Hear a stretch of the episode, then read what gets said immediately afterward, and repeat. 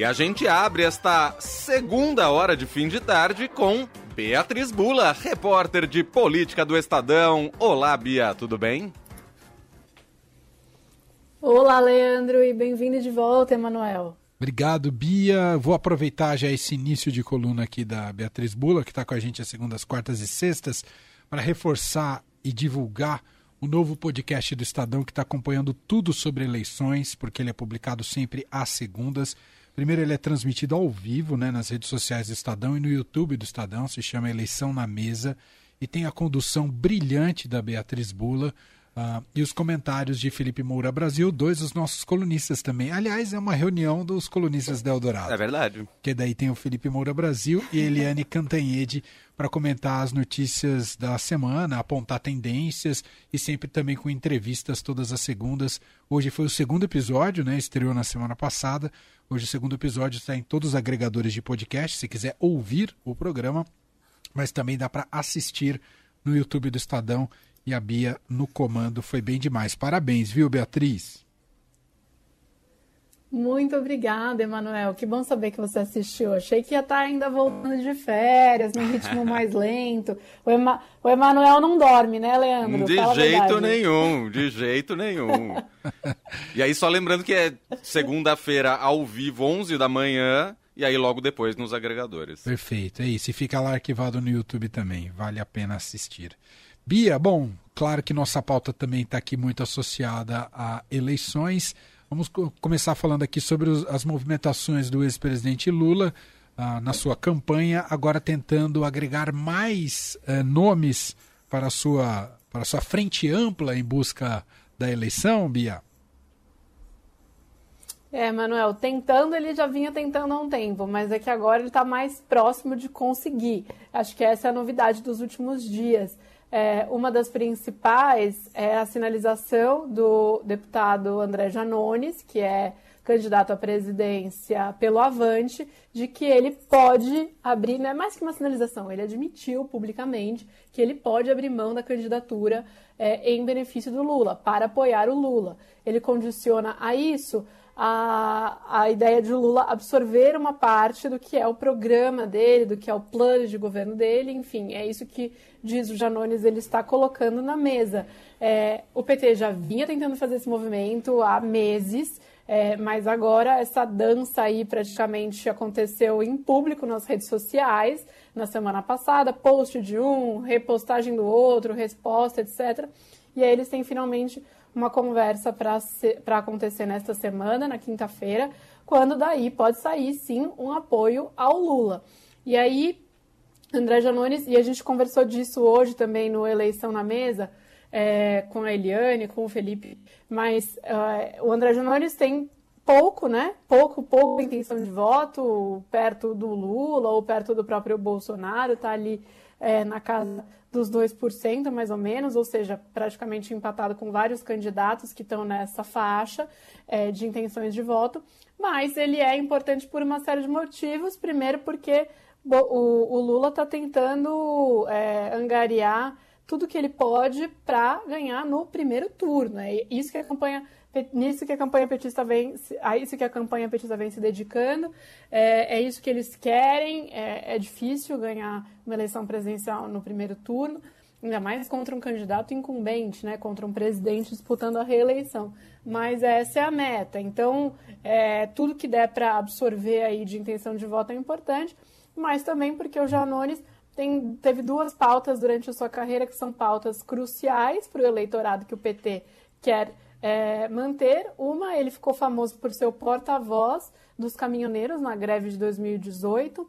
É, a PEC dos benefícios, a PEC Kamikaze, que foi aprovada aí é, para né, que irriga de uma certa maneira com benefícios eleitorais a sociedade, alguns setores da sociedade é, nessa reta final da eleição. Ela atende em parte os caminhoneiros, então Janones tem entrada com esse público.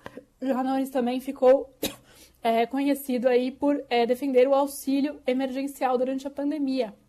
E aí, lembrando que essa rodada também de pagamento aí de benefícios vai ampliar é, o pagamento do auxílio emergencial nos próximos meses, o que é, ainda não se sabe qual será o efeito político, o efeito eleitoral disso, né? Se votos que seriam é, que iriam para o Lula vão migrar para o Bolsonaro, ou se não dá tempo é, de essa conversão acontecer. O que dá tempo de acontecer com isso é que a gente viu uma matéria hoje da Adriana Fernandes, é que essas medidas eleitorais vão representar 288, 281 bilhões de reais a menos do caixa dos governos no ano que vem. Então, é, se vai ter efeito político, a gente ainda não sabe, mas a gente sabe que a conta vai ser cara para pagar no ano que vem. Mas além do Janones, é, o Lula também veio se aproximando do Luciano Bivar, o presidente do União Brasil, que anunciou que desistiu da sua candidatura.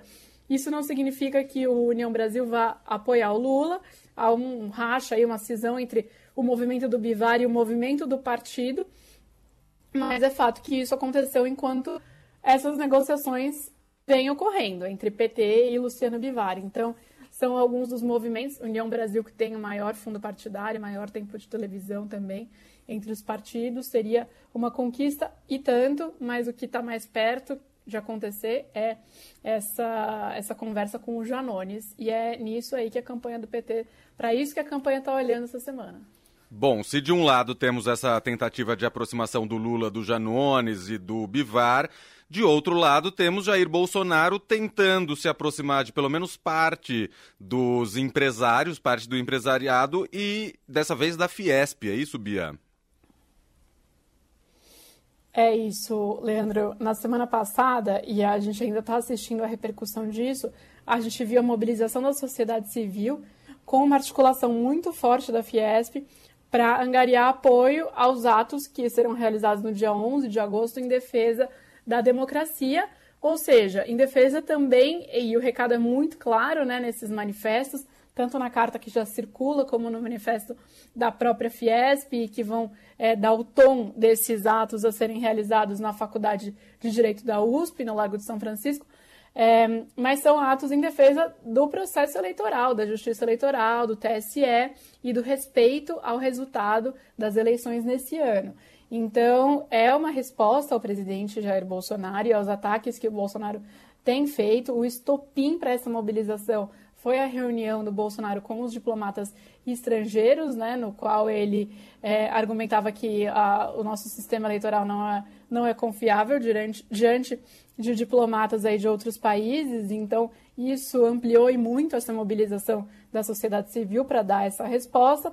Mas aí o que o Bolsonaro fez? Ele já tinha marcado para o mesmo dia à noite uma reunião com alguns empresários em São Paulo também, é, uma reunião de um grupo, de um grupo é, chamado Esfera Brasil, ou seja, um grupo menor, é, é como se fosse um think tank, é, e que tem entre é, os habituês aí desses jantares, inclusive alguns empresários conhecidos por terem apoiado o Bolsonaro, é, como o da Riachuelo e como outros, mas Bolsonaro foi além, né? Então hoje ele marcou uma reunião com a Fiesp no dia 11. Então no mesmo dia a gente vai ter de manhã, portanto, empresários, banqueiros, sociedade civil, juristas, ex-ministros do Supremo, num ato que tem tudo para ser um grande ato, um ato de uma dimensão é, simbólica e também em termos de tamanho muito representativo e que oferece de alguma maneira uma resposta ao Bolsonaro, né? Um sinal de que a sociedade está atenta, está vigilante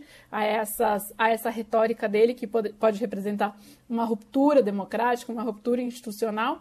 E aí à tarde, Bolsonaro vai na Fiesp justamente para se encontrar é, com o presidente da instituição, que é um dos principais articuladores desse movimento para a democracia, é, e à noite uma reunião com outro grupo de empresários. E aí, o que, que deve acontecer? Nessa reunião da Fiesp, ele deve ser, inclusive, convidado a assinar esse manifesto. É, apesar de ele ter falado nos últimos dias aí que ele é um defensor da democracia, etc. Portanto, se ele assinar o manifesto, não será, digamos, de grande surpresa. É, apesar de ele ter criticado essa manifestação e essa carta um dia após o outro e de formas variadas, né? Falou que não precisava de cartinha, é, depois falou que ele ia fazer a própria carta em defesa da democracia, que era um tweet, né? Eu defendo a democracia.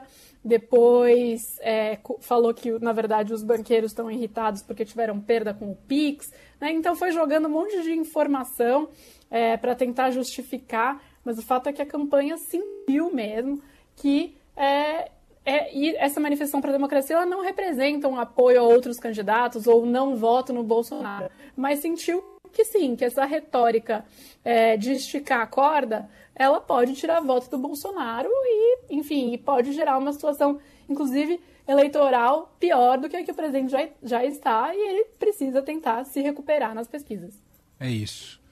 Muito bem, vamos acompanhar aí o decorrer da semana, as movimentações eleitorais, lembrando que em termos de calendário, né, como a gente frisou no começo, as convenções se encerram até o fim da semana, até o dia 5 de agosto, e a partir daí sim teremos já, tanto nos palanques federais quanto estaduais, definidos todos os candidatos para os cargos em disputa em 2022. Agora, reta, não podemos chamar de reta final, mas é intensificação na campanha eleitoral a partir de agora, daqui até o dia 2 de outubro. E vamos acompanhar tudo de perto. Bia, brigadíssimo mais uma vez. A gente se fala na quarta. Um beijo para você. Outra, até quarta. Beijo.